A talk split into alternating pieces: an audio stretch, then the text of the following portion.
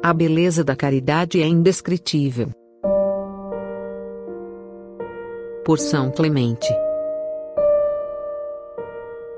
Quem tem a caridade em Cristo, que cumpra os mandamentos de Cristo. Quem poderá descrever o laço da caridade de Deus? Quem conseguirá discorrer sobre a perfeição de sua beleza? É indizível a profundeza que nos leva à caridade, nossa união com Deus. A caridade cobre uma multidão de pecados, a caridade tudo suporta, tudo tolera com paciência. Não há nada de sórdido nem de arrogante na caridade. A caridade não tolera a divisão, não provoca a revolta. A caridade tudo faz na concórdia. Na caridade todos os eleitos de Deus são perfeitos. Sem a caridade nada é aceito por Deus. Na caridade Deus nos assumiu para si. Pela caridade que tem para conosco, nosso Senhor Jesus Cristo, obediente à vontade divina, por nós entregou o seu sangue. Entregou a sua carne, por nossa carne, a sua alma, pela nossa.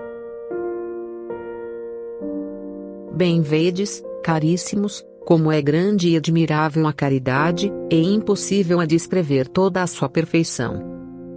Quem merecerá ser encontrado nela, a não ser aqueles que Deus quiser tornar dignos?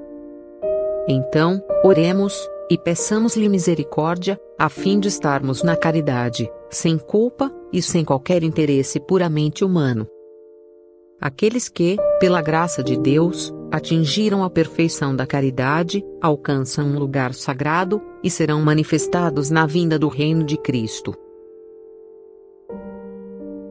Caríssimos, se cumprirmos os preceitos do Senhor, na concórdia e na caridade, somos muito felizes, porque por elas nossos pecados serão perdoados. Como está escrito, feliz aquele cuja iniquidade foi perdoada, cujo pecado foi absolvido. Feliz o homem a quem o Senhor não argue de falta, e em cujos lábios não há engano.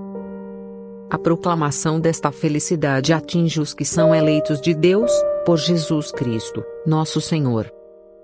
A Ele seja a glória pelos séculos sem fim.